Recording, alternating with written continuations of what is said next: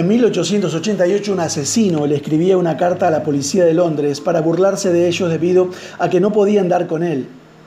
Su nombre era Jack el Destripador. Mató a seis prostitutas de los barrios bajos de esa ciudad. Nunca lograron atraparlo. Él escribió, hay dos mujeres que quiero aquí. Mi cuchillo está en buen estado, es un cuchillo para estudiantes y espero que les guste el riñón. Soy Jack el Destripador.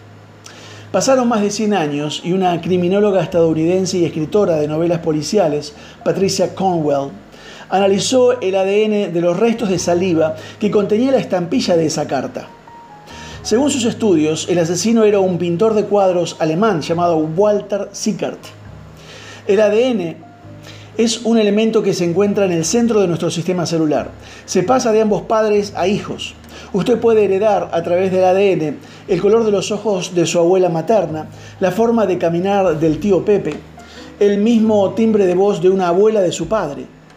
Podemos saber si con un análisis de sangre quizá estamos eh, emparentados con la familia del rey de España. ¿Por qué no? Solo bastaría que él se deje extraer una gota de sangre o usted pueda conseguir un cabello de él para poder demostrar que tiene la misma sangre real si realmente eso sirviera para algo. Como hijos de Dios tenemos un ADN que nos identifica como hijos del Altísimo. La Biblia dice que somos herederos de Dios y coherederos con Cristo. Tenemos su naturaleza, somos creados a su imagen, tenemos la mente de Cristo, somos adoptados como hijos. Son todas frases del libro de Romanos. Nada más, hay muchos textos más.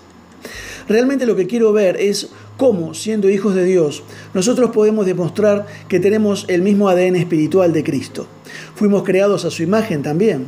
Cada una de esas letras, A, D, N, podría servirnos para identificar lo que cada creyente es y hace precisamente porque es hijo de Dios.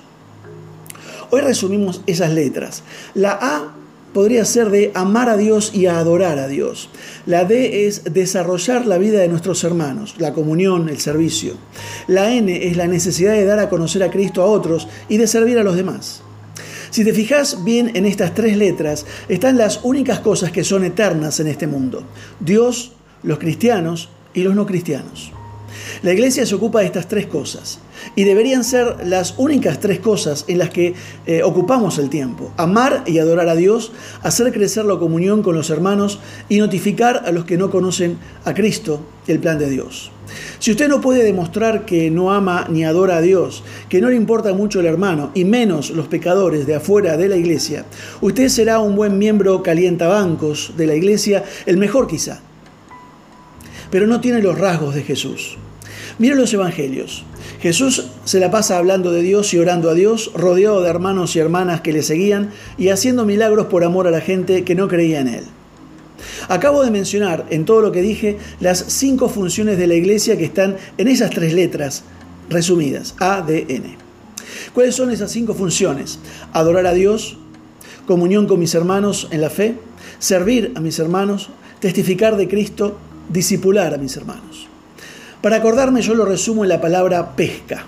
Una iglesia que pesca es una iglesia que P proclama, E estudia la palabra, S sirve al prójimo, C tiene comunión, A adora a Dios. Repito, ahí están las tres cosas eternas, Dios, los creyentes y los no creyentes.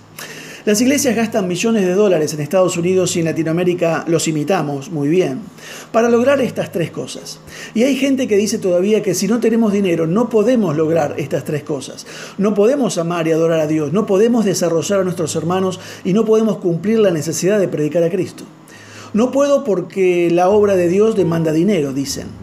Por eso se gastan millones de dólares en lujosos edificios. Algunos hasta tienen lugares para tomar café dentro para que todo sea más cómodo. En Google, si usted se fija, va a encontrar a varios proyectos de poner McDonald's dentro de iglesias católicas y evangélicas. Como lo hicieron los primeros cristianos, como lo hicieron ellos, sin nada, en los primeros siglos. Un buen modo de chequear mi vida diaria podría ser si cumplo estas tres cosas. Amo y adoro a Dios, me preocupo hoy por mis hermanos, estoy hablando de Cristo. ¿Qué puntaje te pondrías en cada uno? No estamos o nos estamos ocupando de cosas que no son eternas quizá. Las iglesias están llenas de tecnología, pero no todas están llenas de discípulos y menos de gente que entra y que nunca conoció a Dios.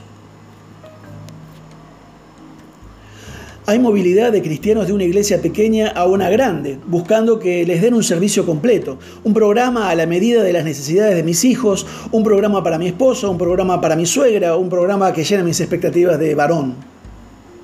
Necesito que me atiendan. Si lo hacen, les prometo mi ofrenda. Resultado, las iglesias pequeñas quedan más pequeñas y las iglesias crecen a expensas de las pequeñas, pero no de gente que no conoce a Dios. Dios y su palabra son eternos. Los cristianos somos eternos. Las personas sin Cristo son eternas. Las iglesias gastan mucho tiempo y dinero en programas que han sido probados y que no dan dividendos ciertos en personas convertidas y sin embargo se siguen haciendo. Estamos rodeados de eventos, pero no apreciamos los procesos. Hay recitales, eventos de Navidad, shows para niños, Pascua, teatro, películas, todas cosas que no son malas en sí mismas, que demandan dinero y tiempo en su preparación. Esas cosas muchas veces alimentan y acarician nuestra carne. Frustran al pastor que no tiene los medios para conseguirlas. Los eventos nos permiten mostrarnos lo bien que cantamos, lo bien que nos preparamos, lo bien que el hermano tal y cual ha hecho tal cosa, qué profesional es tal hermana que hace eso. Mañana vamos a hablar primero de lo que es amar y adorar a Dios, la letra A. Que Dios te bendiga.